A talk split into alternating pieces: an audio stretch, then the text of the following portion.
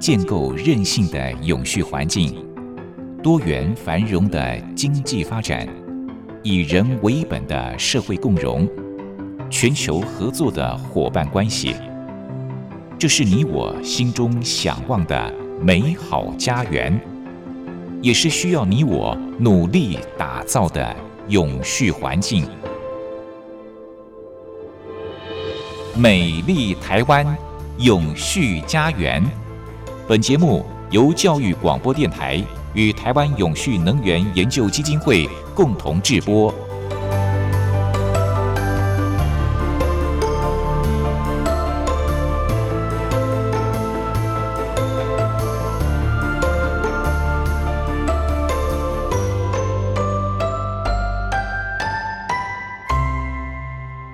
朋友您好，欢迎您再度按时收听《美丽台湾永续家园》，我是节目主持人朱琳。昨天四月二十二号是世界地球日，不晓得大家在昨天有没有为我们的地球特别做一件什么样的事情？今年是地球日五十二周年，地球日总部以“投资我们的星球”作为主题，呼吁各界要采取气候行动。其实，采取气候行动已经是变成了世界各国的共识了哦。那么，我们台湾当然也不例外喽。所以在三月三十号，国发会就公布了台湾二零五零净零排放路径的规划。那么，在这份路径图当中，我们可以看到五大规划、四大转型策略，还有两大基础。在五大路径规划部分，选定了建筑、运输、工业。电力还有负碳技术五大项目，依照阶段里程碑来设定目标。在建筑项目呢，要提升建筑外观设计、建筑效能还有家电能效标准；在运输项目，要朝着改变运输方式、降低运输需求以及运具电气化着手；在工业项目，要以提升效能、燃料转换、循环经济以及创新制程作为核心。在电力项目，再生能源要持续的扩大，发展新能源科技、储能以及升级电网。在负碳技术方面，要依照技术发展进程，二零三零年要进入示范阶段，二零五零年要进入普及阶段。除此以外，还有四大转型策略，包括了能源、产业、生活跟社会。在前两集节目当中，台湾永续能源研究基金会的简尤新董事长和大家谈到了能源转型跟产业转型。今天将继续针对生活转型跟社会转型和大家做分析。董事长好，呃，主持人你好，各位听众大家好，是。董事长之前，您利用两周的时间跟大家谈到了，我们要朝向二零五零碳中和，必须要从四个方面来做一个转型哦，包括了能源、产业、生活还有社会四大面向。那么之前谈到了能源转型，还有产业转型，今天我们要来介绍的就是生活转型跟社会转型这两个面向。那么在生活转型方面，我们可以从哪些方面来着手呢？生活嘛，就是食衣住行娱乐，通通算了，叫做生活转型。这一次这个呃，政府公布的二零五零年净零转型，其实是一个非常大的一件事情啊。嗯、这个事情是全面改变所有我们的产业啊，能源更重要，连生活全面要转变了，几乎人人有责，人人都有份啊。不是说只是指着鼻子说啊，大企业要节能减碳了，或者谁要节能减碳，是每个人都要节能减碳，就生活转型。啊，生活转型呢，第一讲刚才讲食衣住行娱乐，没有一个跑不掉的。嗯，那我们就说，第一个，你这个零浪费的低碳饮食哈。那最近其实全世界都很夯，很多个奇怪的食物，以前都没有听过啊。我们去吃汉堡，其实素食汉堡哦，它根本就是素食啊。可是你咬起来就像汉堡，吃起来像汉堡，看起来像汉堡啊，甚至血水看起来好像也是是牛血一样那个血水，但是都不是全素的，这是一个转变啊！现在全世界很多人开始喜欢吃素食或者叫素食。嗯，我们常常讲哦，素食跟素食最大差别呢，素是蔬菜的素了啊，大家多吃一点蔬菜，少一点肉啊。但是因为有些人先天他对素食是有反感的啊，像我有些朋友，我跟他讲，哎，我请你这样子吃素食，他第一个听到素食啊，他心想谢谢谢谢，他不来了啊，他都觉得素食没那么好吃啊。那啊，素食就不一样，素食你还是有肉啊，但是量开始变少了，就没有那么多，因为我们知道。养牛、养猪、养羊啊，它所消耗的二氧化碳比例非常多。你说有那么多吗？有这么多？比如说，你说一公吨的呃水泥会产生零点八七五公吨的二氧化碳，大概一一比一点一，就是一公克大概零点八七五公克而已了。这个不是而已，不少了哈。可是，一头牛啊，你养起来的话。你要吃到一公斤的牛肉的话，它可能要到十几公斤二氧化碳排放。哇，你说怎么有这么多？怎么可能的事情啊？第一啊，这个是你要从头算起，我们就叫生命周期算起，你不能只说你吃那一块肉而已。你看那个肉怎么来的哈？第一个你要搞很大的牧场，你要很多的水源哈，水也是有碳足迹的啊。你要去要去种牧草啊。啊，牧草里面有时候还要给它肥料啊，然后美国牛还要吃玉米啊，所以美国牛跟澳洲牛的味道是不太一样的，咬劲也不一样。而美国牛老实讲，它吃的比较好啦，吃这个玉米啊，吃这些农产品等等。澳洲放牧的比较多啊，它就吃天然比较多，所以咬起来味道是不太一样啊。所以美国牛的二氧化碳排放比较高一点，就是这样。哎，这放的比它超超过十倍以上啊，所以这个量是很大的啊。然后你你这个牛要屠宰场啊，然后去冷冻啊，这些都是要电的，要电就是有碳足迹的。然后要运输，然后你从美国运到台湾来，这个运输也是要钱的。然后你到台湾，它有个大批发啊，大批发大仓库，然后大仓库再把它分小仓库，小仓库再分到呃这个超商，超商还要冷冻，然后到你家，你家冷冻不是马上吃，哎，你这样一路这样算过来的话，你就会觉得很可观了哈。最后还有很多被浪费掉了，没有吃完就把它丢掉的都有啊。所以其实人类对饮食的浪费是很多的啊。所以联合国就讲了说，哎。他说：“大概精算一下，全世界的农产品浪费了大概有三分之一左右。哎，三分之一是很可观的。全世界有七十亿人口啊，很多人是吃不饱的。是三分之一的粮食被浪费掉，如果不浪费，大家吃的饱饱好好的，可是是浪费掉了啊。所以这个饮食不浪费的话，就要改变生活习惯啊。第一个当然。”我们要想少吃一点肉类哈，这样这样减少二氧化碳排放。呃，有一个这样的笑话，就是只要比如说今天这个呃老板很高兴说，哎呀，我们今年节能减碳成绩也很好，我们今天请大家去吃牛排大餐 啊。等到吃完牛排大餐，他今天所请的二氧化碳全部又用光了。刚才牛肉是二氧化碳排放非常多的，所以哎，生活习惯就开始改变哈。所以现在看见全世界很热门的食物之一就是素食或者素汉堡了哈，这些东西都是素的啊，但是它做得很好，甚至连鸡蛋啊，那蛋类都可以变成人造蛋啊。我们这个人造蛋啊，它不是像你想象说做一个蛋连蛋壳一起做起来，它不是，它做好的话就等于你打了蛋花这个蛋汤一样，就是放在那边哈。有的卖啊，现在超商有的卖啊，台湾是没有开始卖这个东西。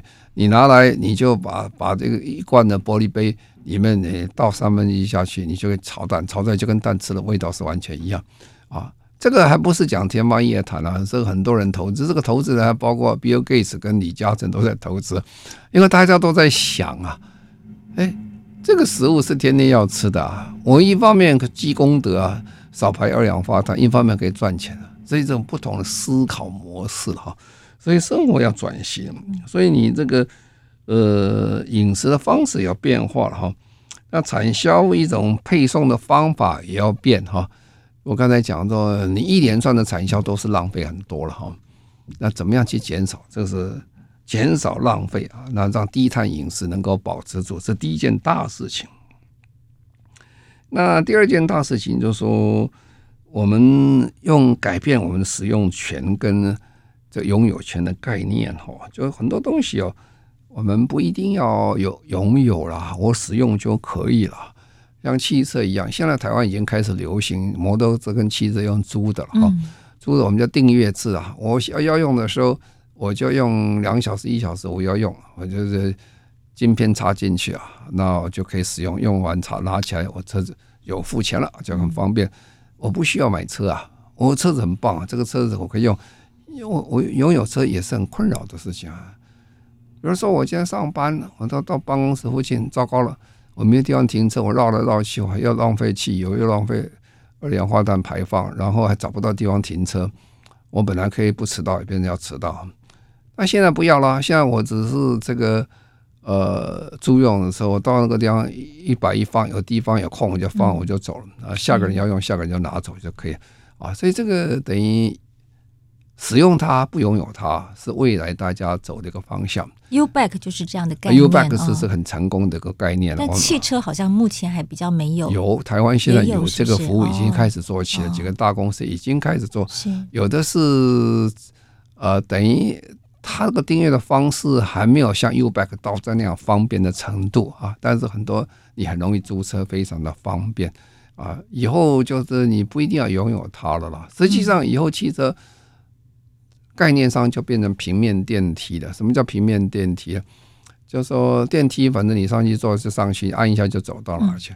那未来的这个汽车就不需要人开了，啊，自动驾驶，自动驾驶你进去坐进去嘛，坐进去以后你说到哪去，你跟他讲到哪去就可以了。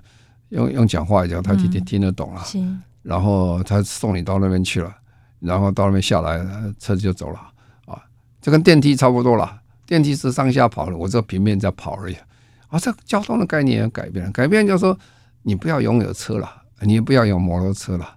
现在摩托车台湾已经很多了哈。对，在台北、在台中有很多所谓呃电动的租用的摩托车啊，大家很方便，而且真的是很方便啊。所以这个生活形态也改变了。然后我们对很多的物物品的这个生命周期要把它延长。嗯。苹果是很好的公司，它产生 iPhone 啊，但是很多的环保团体对它是非常的不满啊。为什么呀？你一年就产生一个新一代，一代一代，现在已经到 iPhone 十三了，没有十四的啊，我还没有坏，你就开始就换新的来要我换。那第二个，好像电池什么搞了两年就没有了啊，这个效率又开始下降。呃，大家怀疑他是故意设计。那么短时间要换，还是说真的是为了做生意做的多？所以这个产品的生命周期要把它延长啊，这样可以减少很多浪费。是对，像我身边就有一些朋友，他们是呃苹果的爱用者哦，只要有新的机种出来，他们就换手机，那旧的手机就越来越多，都不知道该如何处理。那刚才董事长提到说，我们在生活转型面呢，要推动。低碳的饮食，甚至是零碳饮食。另外，就是要使用取代拥有。好，我们待会儿呢会继续谈这个部分。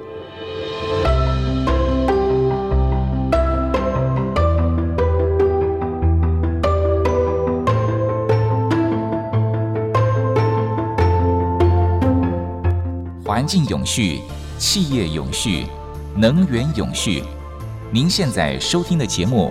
是教育广播电台与台湾永续能源研究基金会共同制播的《美丽台湾永续家园》。美丽台湾永续家园，在节目当中，我们邀请到的主讲人是台湾永续能源研究基金会的董事长，同时也是中华民国无任所大使的简尤新博士。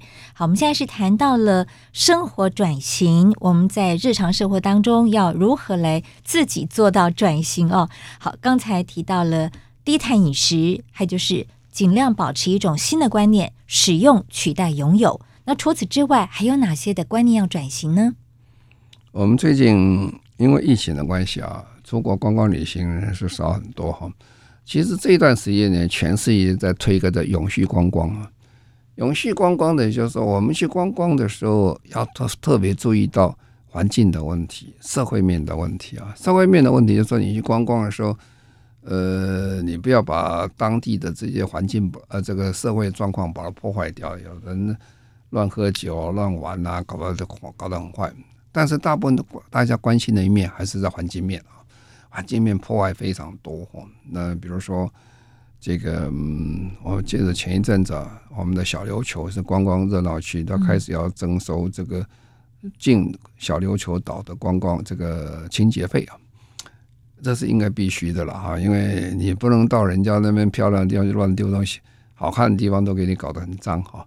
所以永续观光的概念就是说，让我们这个观光业能够继续长时间的发展。不影响当地的环境，不影响当地人民的这个起居，然后大家都可以互相得利，创造个经济永续观光的经济的发展。好，那现在未来这个疫情之后呢，我想全世界大家慢慢有这个概念出来，因为这一段时间呢，大家开始习惯不出国了哈。那在岛内我们自己这边跑跑跑玩玩玩哈，那也开始了解到说，其实。出国观光旅行，基本上碳足迹是很大的。我们台湾是岛嘛，你出去坐飞机，一定要坐飞机、坐船一样，你也是碳足迹很大哈。所以这个整个旅行的概念，在你刚讲生活，生活就是食衣住行娱乐嘛，哦，乐乐。所以这个永续观光现在变成全世界很夯的一个工作。所以我相信在未来。疫情逐渐的远去之后呢，我们人类对整个呃观光旅游的概念跟做法都会相当的不一样啊，甚至各位想，奥林匹克我们在推行绿色奥林匹克啊，那绿色奥林匹克里面很重要一件事情，就减少很多人不必要的到现场去看哦，诶，那那么多人跑到去看，好像坐飞机坐起来，那航空公司生意是不错。但是碳排放是很可观的，甚至也有很多环保团体对这些运动员跑那么远去比赛，他也有微词，他说：“哎，这个碳排放太多啊！”反正这个整个观念开始怎么变化哈，都是未来我们要想的问题。是，不过现在有好多国家，他们开始认为说，这疫情呢，可能已经可以慢慢趋缓，甚至是抱着一种可以跟病毒共存这样的概念，所以开始要推观光旅游。很多国家好像已经开始了。所以慢慢的，可能未来这个碳足迹还是会增加。那叫报复性的旅行。对，实际上我好几个朋友最近到美国去，他就觉得哎呀，好像到两个世界一样。他说在美国国内航空线都满满满的啊，人很多，可是国际线人就很少。他从美国回台湾，那坐个飞机不到七十个人，人很少，那飞机空空荡荡的哈。所以国际上大家还是有点担心哈，但是很多国内的像美国这样，它已经是共存了，它已经无所谓了，反正就这么回事啊，就这样。所以呃，又恢复过去的状况。不过就是说，未来我们在推行所谓要新的一个生活方式，所以就要去考虑这个问题啊，怎么样节省这个呃燃油的使用，减减少二氧化碳排放哈。一样，我们生活可以过得很愉快、很高兴哈，这是一一个新的一个思考模式了哎。不晓得未来的飞机有没有可能采取电动化飞机？这有可能吗？呀，你这个问题很好啊，这是前面我们讲的是交通工具的问题啊。交通工具讲飞机的话，现在飞机有第一个呃，就不要用化石燃料嘛。不要说，第一个我们就想用再生能源嘛，啊，再生能源的飞机可不可以用太阳能去飞呢？是可以的啊，理论上是可以，实际上也可以的哈。前一阵子两三年前，有一位瑞士的呃工程师啊，他就设计到很大的一架这个呃太阳能板的飞机，整个翅膀很大很大，因为翅膀上全都是太阳能晶片。啊，然后它的位置很小，就一个人坐的。哎呀，然后他等于是屈躬身子在里面，很辛苦坐在里面。然后他就驾着飞机绕全世界一圈啊！哦，我你说很厉害，绕一圈。不过呢，他这一圈呢，是总共花一整年的时间呢。他是分段把它完成的了。而 要看天气好不好，风太大也不行，因为他那个那么大一个翅膀哈，那个整个结构不强，来个大风来会把它吹掉。所以他就很小心的，比较风和日丽时间慢慢飞过去，啊，但是他的想法就跟莱特兄弟一样，如果莱特兄弟第一次飞也不过飞一百公尺嘛，哪晓得今天后来这个世界进步这么快，那他今天我已经绕世界一圈，跟你证明是可行的了哈。将来要怎么变，我是不知道哈，因为这个科技进步的非常快，你也不能说不可能啊。不过到目前讲起来，呃，实验是成功了，但是没有一个可以做商用的一个使用来做这个太阳能这个飞机是没有的哈。那另外就说好，那用用什么东西？两个方向，一个是电动飞机。啊，一个是氢燃料飞机，氢燃料飞机比较容易懂啊，反正你也不装油嘛，你装氢气啊，那用氢气来推动飞机当引擎来做的话是没有问题的。那这个如果不要这样做的话，你就换一个方式说，我这个飞机如果是用呃其他的方式来做呢，呃，比如说刚才讲氢气是一种方式啊，那电动一个方式啊，现在有没有电动飞机？有啊。小型飞机有用电动飞机已经可以用，而且可以做到商业用，但是价钱高了哈。但是有啊，但是未来啊，呃，在随着这个电池技术在进步的话，中小型的飞机有可能用电池了哈。那可以做商业用，大型的飞机，除非我们这个电池更进步了，它这个蓄电量更强啊，体积更小，重量更轻。现在还看不到说有这个机会，波音七七七七七八七用电池来飞啊，这个以目前看起来的几率不大啊。但是未来我们不敢讲啊，这完全是电池的问题啊。对对。所以这个世界变化的很快了哈。现在飞机也给到轮船也是一样啊，现在轮船也现在开始要改变它的燃料，用生质燃料来做，或者用氢燃料来做，都是现在努力的方向。对。不过未来生活里面。建筑是很重要的一环啊！你盖的房子，你住的房子，你心里就在想，你你去盖房子，不但外表要好看一点，就是说你真的要是节能减碳啊。这个当然建筑是非常重要啊，因为在盖的是建筑师啊，不是每个人都会盖房子。怎么样去变这个事情很重要。那最后啊，这未来生活的转型最重要，我们必须要有一个。全民的一个对话的一个机制要出来，因为让大家都同意才能做，呃，因为这个有时候成本要比较高一点，那你愿不愿意付这个成本出来？如果你不愿意付这个成本的话，哇，那也是白跑嘛，是，是吧？对，啊，所以变成政府跟人民的对话，人民跟人民的对话，NGO 跟人民的对话，大家一起来谈这个问题啊，节能减碳不是。哪一个单位或哪一个企业的问题，是全部所有人的问题啊！所以未来生活食衣住行娱乐哈，那么教育方面，我们要大家一起来谈这个事情，才有可能把它做完哈。我们都在努力创造一个新的生活方式，新的未来啊！那这里面很多东西其实我们都搞不清楚啊，因为太多要变的事情啊。那这个这个需要在扩。众人的智慧在未来的三十年里面要把它形成，所以这个生活的转型是我们非常重要的工作。对，其实要达到二零五零碳中和，不是只有政府跟企业单方面的责任，我们每一个人哦都有责任，我们每一个人都可以发挥小螺丝钉的这个作用。在日常生活当中建立正确的近邻观念，同时从生活当中从一些小生活习惯去改变，让自己也能够为地球的永续尽一份心力。好，我们休息一下，待会儿呢再请董事长继续跟大家谈到社会转型的部分。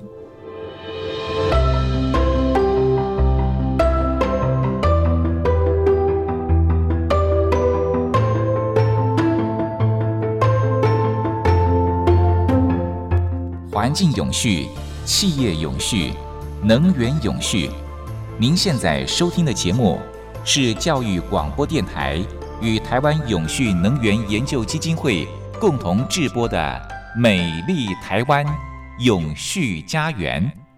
美丽台湾永续家园在节目当中邀请到的主讲人是台湾永续能源研究基金会的董事长，同时也是中华民国无任所大使的简尤新博士。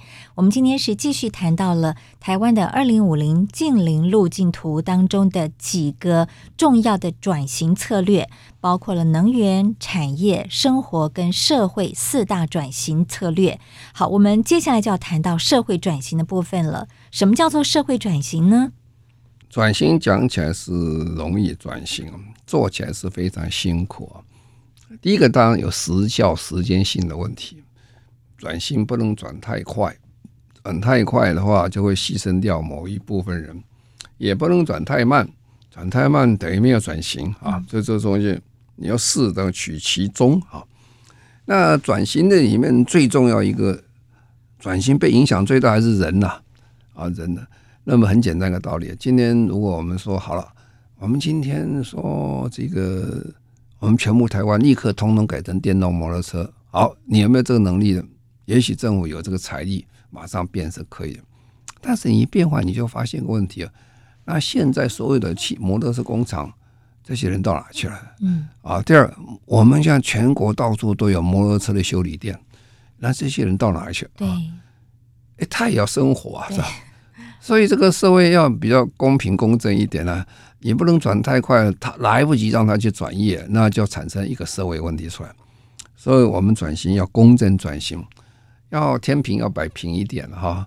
那摆平一点就是时间来解决问题啊。时间就说你不要转转太快啊，转太快，你今天宣布一断，随时一断一断掉这个所有的这个呃原来的生产线什么东西，那原来人就没办法生存啊。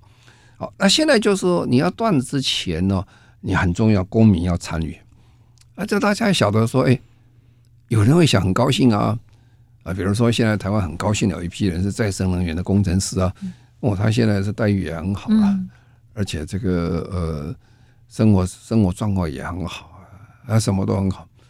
可是你要知道，很多人就开始，因为这个电如果都是有再生能源去用，原来的火力发电厂人到哪去了？那就开始会变没有。所以政府就要变成很重视的，就是说怎么样让这些人转型转业，嗯，啊，这好的话他能行，训练一下变成转去做新的啊，他原来是烧煤的，如果你把它做成功，他跑去做再生能源，或者当然技术条件有差别了，教育程度有差别，不见得每件事情都可以这么做，有些是可以的哈。所以怎么样跟公民参与说，哎，我这样做，你觉得好不好了？那还有一条，你在转型的过程当中，你就说，比如说我们在台湾现在在做一件事情，前一阵子闹得还蛮大的哈，什么就是说，我们把很多的，因为我们台湾地很小嘛，地很小的话，我们能够做太阳能板的面积不大啊，后面积不大的话，你就用农田啊，是，那很多好的农田或余温，你去做太阳能一做，哇，余电共生，哇，就变成很大的反弹了，就是我要那我就。农我的农田也没有啦，什么都没有，所以你怎么样去跟民众去沟通，做一个新的方式出来？呃，余电共生是一个方式，我上面可以可以用这个呃太阳能发电厂，这个板在上面，下面我这个养鱼鱼温还可以过得很好的日子啊，鱼还可以这样收获，那没有问题啊。啊，事先要沟通啊，比如说你说海上风电，你要跟人民沟通啊，这个。白海豚啊，会不会被牺牲掉了？啊，这些变成跟人民的沟通变得很重要。那你做了那么多这个呃海上发电机的话，风机的话，那会不会影响到渔民的生活等等了哈？那这些需要一个比较好的长期的一点沟通，让大家觉得很好。因为社会不可能永远一成不变的，但是变的过程当中。也让大家觉得平安是很重要，安全感是很重要，所以社会转型就变成很重要的议题啊。所以我们一直强调公正转型，你不要为了产生新的一批新贵啊，牺牲掉原来在努力那一批人啊。啊，这个是一个很难的一件事情，这个每个国家都会产生类似的问题啊。所以以前呢，我碰到好几个这个到台湾来做海上风电的他。我就跟他讲说：“哎呀，我们台湾的渔民啊，因为人口密度高，渔民很多问题啊。”他在英国来，他跟我马上跟我讲一句话：“没问题，没问题。这个问题在我们英国也是一样有这个问题，英国的渔民也一样跟他抗议，也跟他吵，后来吵到最后都谈好了，的问题都没有解决。”他说：“他这个经验非常丰富，就是这样。这就是说，社会转型、公平正义，呃，有这些公民一起参加，还有这些所谓。”利益关系者，大家的参加，利害关系者参加的时候，你就可以做得很好啊。那这里这是有有一点制度了哈，这个政府要协作做，你要有一种冲突跟争议制度的处理机制，要把它建立起来，一定会产生冲突的啊，这个一定产生。但是怎么样把它化解这个冲突变没有？那么这个新的体系建立的时候，要很多工具出来。那这时候公司协力变得很重要。呃，这现在不是过去威权时代政府说什么就是什么，这是大家公司大家一起来合作，就等于我们讲说，哎，这个节能减碳不是一个公司的责任而已啊，是所有每一个人的责任，大家都一起来负担，我们才能够完成这个事情。嗯，所以这个社会转型是我们四大转型里面非常重要的一环，这也是过去我们在很多政策里面。比较所琢磨的啊，那这次因为各国的经验很多了，这种大转型来的时间非常快的时候，如果民众没有办法跟得上的话，你就会发现社会里面就有一批人会被牺牲掉啊。那这个牺牲掉，长期讲起来就是注定了造成社会未来的动荡不安啊。所以我们如果要所谓永续发展、共存共荣的话，我们一开始对社会转型就比较琢磨多一点，所以这一次政府其实在这个社会转型一开始的时候变成四大的重点之一，我觉得方向是非常的正确。是，那是是不是也需要政府来辅导这些必须要转型的人口呢？比方说，他本来就像刚刚董事长说的，他可能本来是做呃煤生产的，那现在必须要转型去当就是有关于呃火力发呃对不起，就是比如说太阳能发电或者是其他的。发电的方式，这样的一个技术人员，可能是不是需要政府来辅导他们？因为在这个大幅度转型的时候，没有一家公司它可以承担所有这个责任，嗯，所以这个责任其实要落在政府的身上，所以政府必须出面来做非常多的职业教育或者辅导专业的教育等等。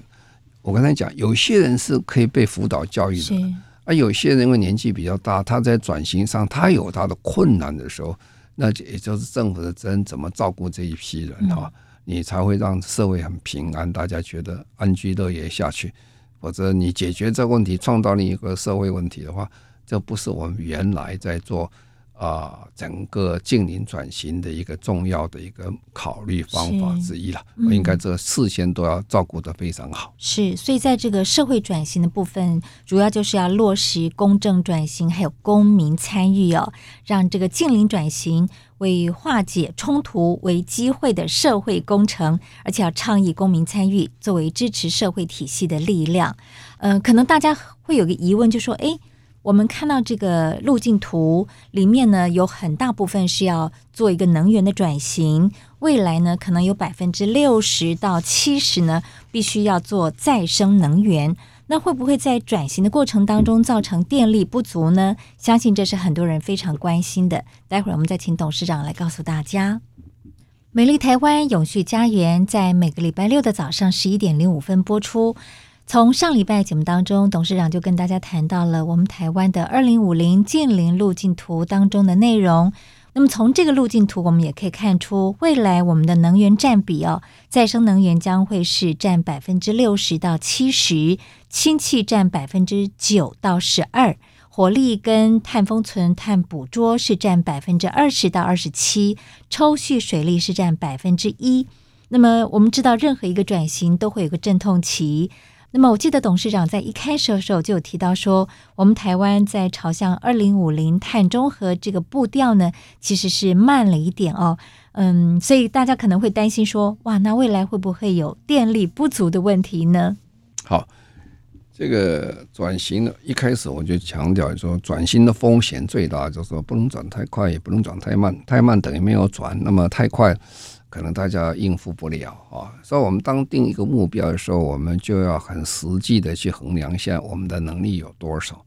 那以今天讲起来，刚才你报告就是说百分之六到二零五零年百分之六十到七十的这个再生再生能源啊，那这个是说大部分的能源几乎都是再生能源。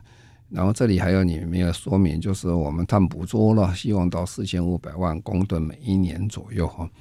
那这些以今天的眼光来看呢，大家都认为是不太可能哈。这个哇，这个台湾要做到百分之六七十的再生能源等等，当然，这里面有几个假设哈，几个假设我们要做。第一个假设说，呃，从现在到二零五零年是其实是两个比较重要的阶段，一个二零三零，一个二零五零。对。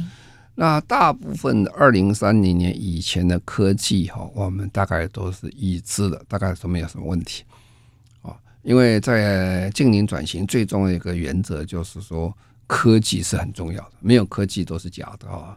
没有很好的太阳能发电，没有风力发电等等也做不起来哦。还有海浪发电等等科技，所以二零三零年以前的科技大部分是已知。二零三零到五零年以上的科技，如果照很多科学家讲法，甚至美国的这个气候变迁大使这个 John Kerry 他一直讲说，很多这个科技还在天上，还没有真正完成啊，很多新的还没完成。啊，所以未来还有一段时间比较未知的状况，这牵涉到你这个科技的成熟度、科技的能源转换率的多少，还有科技这个整个的这个能源的范围范畴到底有多大。不过以目前看，我们先大部分都着眼在二零三零年马上要到的八年左右比较重要。那以目前看起来，以我们今天我来看一下我们的整个。这次经营里面，我觉得有部分还可以继续再加强哦。我们叫节能减碳哦，我们现在都谈的减碳，在节能方面其实是非常重要。我们大部分都在谈到说能源的供给面到底够不够供给？但是如果能源的供给面不够多的时候，还有一个方向，我就减少使用啊，就等于你看最近所有全世界都在谈这问题，所以。俄罗斯跟乌克兰战争以后，你去看看了，欧洲所有的国家都讲，哎，叫大家少用一点，呃，家里的这个暖气要降低一度啦，什么的减少一点，嗯，啊，只有靠这样减啊，你来不及嘛，因为你产生不，你没买没有这个天然气，没有煤就不行。所以对我们国家而言呢，这里很重要考虑是两个因素，一个是供给面哈，供给面大家开始有点紧张，算算算好像不太够哈，有点不，但是另一方面节能。面是我们做的不足了，我们节能面做的不足，最主要的原因就是说，我们没有善用经济的法则去解决这个问题。所谓经济的法则，就是说，你到底这个能源的价格对不对啊？能源价格会决定人的生活习惯啊。很简单一个道理，你任何一个欧洲的外交官到台湾来，我都好喜欢台湾，我碰到那个，然 后最后讲一声，哇，你们就要求哦。好浪费哦！我说浪费什么？水、水浪费电啊！什么？因为我们的电跟水真便宜啊！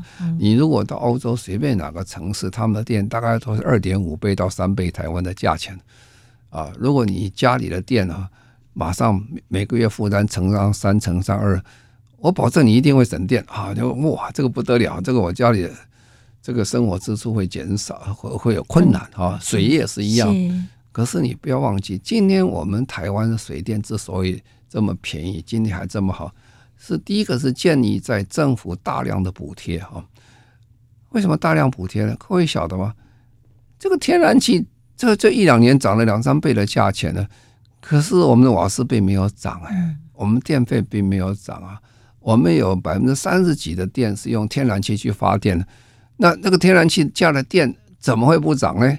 你看看这个，光去年呢、啊，去年大概，呃，我的印象中好像中油就大概天然气损失七百多亿啊，啊，赔啊赔七百多，他只是没有去去跟你收钱了。那将来这个今年如果今年计算，听说要损失到一千亿左右，啊，如果到一千亿的话，有一天这个他超过资本了，他要宣布倒闭啊。那宣布倒闭，它不会倒了，因为大家晓得是政府的哈。嗯。那那那，但是政府要解决问题怎么样？他只好拿税金去补贴这个，就转嫁到消费者啊，转嫁到消费者身上，就是转嫁到所有的缴税的国民去了啊。对对。那对所有人是不太很公平的，为什么？因为他用电也不多，水也不多，这个也不多，但是呢，用真用电大户用水大，他用一样的便宜的哈。虽然他现在有一有一个不同的价格高一点，但是还很有限哈。所以我们基本上并没有真正用善用真正的经济的价格去衡量我们的水电价钱啊，所以就造成今天的结果出来，就是说我们在节能减碳做的不足。这个东西够不够，完全是什么东西工序的问题啊。啊，当然如果这样不行的话，我提高我这个使用价格的时候，自然你就会发现大家少用啊，一少用，你马上就会发现这个价格就这个就供需就会比较平衡的。所以每一次你发现哦，在美国，在欧洲国家啊，每一次石油的价格上涨的时候，上涨很多的时候，他们的二氧化碳排放量就很明显的下降，因为汽车就用的少了，是吧？那很多家里冷气就开的少一点了，就等于今天的欧洲，整个欧盟因为俄乌战争的关系，政府希望老百姓家里的这个暖气少一度啊。你不要看到家家户户少一度，就是我的。使用的状况哈，需求面少一度的话，那整个这个供给面就会松了很多哈。所以我们今天谈这个问题的时候，从这个角度谈，第一个就是说，我们要从这个，如果我们不从需求面去谈减少的话，我们供应方永远是不足的啊。那第二个，有人就讲二零五零年啊，到底够不够用啊？这里有几个先决条件在这里。当我们谈这问题，这个命题，我把它稍微改变一下，改变什么呢？改变说，哎，二零五零年的时候，是谁规定说一定要这个二氧化碳排放要多少变成多少？因为这是全世界所有的科学家算出来的。如果说我们二零五零年要过这这个人类还可以永续在生存呢，我们下一代还可以环境不被破坏的话，我们必须要得到碳中和状况。所以碳中和状况是站在科学家计算出来，很有道高道德以及这个呃人类生存永续发展一个很重要数字出来，这是世界性的东西。其实你没有什么选择了，你说不要不要，我就是要多用，我用到没关系，涨涨到四度五度六度都没有什么关系。也许您这个也没有关系，但是全世界人都很惨啊，都不好。嗯，所以第一个，你没有什么选择，你必须要做这件事情，你必须要做啊。你如果你有可以选择，我们就谈够不够的问题啊。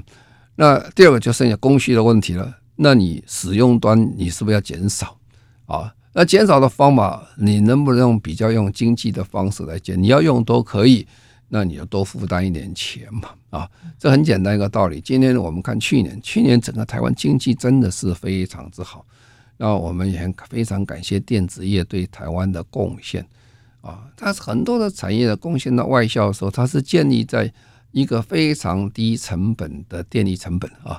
其实电力成本占他们的整个收入比例是微微乎其微，非常低，不是很高的一个数字。那这种状况下，这些电子厂们是不是应该多负担一点电力的成本，来解决我们大家的问题啊？否则需求面如果不控制，稍微减少，用经济的法则来减少的话，实际上你还是做不到的啊。那第三个我们要谈，就是说，刚才讲二零三零年到五零年，我刚才讲很多科技还在天上啊，还没有成型啊，都是有个概念呢，实验室说不定可以成功。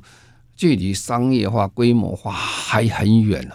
这样这种状况下，我我相信以今天科技的发达的话，跟发展的速度来讲起来，我相信很有把握，在未来的时间会有新的科技不断的在发展出来啊，就等于有点像我们在二零二零年发生这个所谓的这个 COVID-19 的时候，大家想哇。这个疫这个疫苗要十年才能够发展出来，我不要记得，你还记得大家都谈这个问题，没想到一年多就出来啊！你你急的需要的时候就会产生这个问题啊！所以我们在谈这些二零五零年的问题，有些看起来像很远啊，其实也不远啊。那看起来像做不到，其实很可能在未来还有很多未知的科技的发展会解决这问题啊！但是我们必须努力去做了。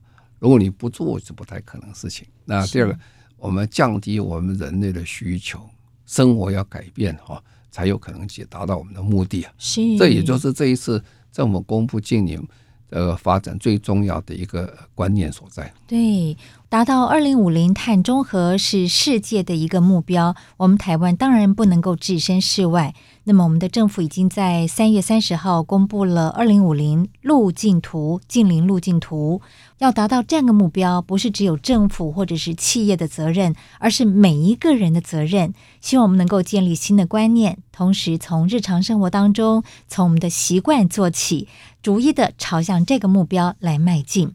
谢谢董事长利用两周时间跟大家谈到了二零五零近邻路径当中的内容，以及我们可以如何来做，如何来实践。谢谢董事长。好，谢谢各位，再见。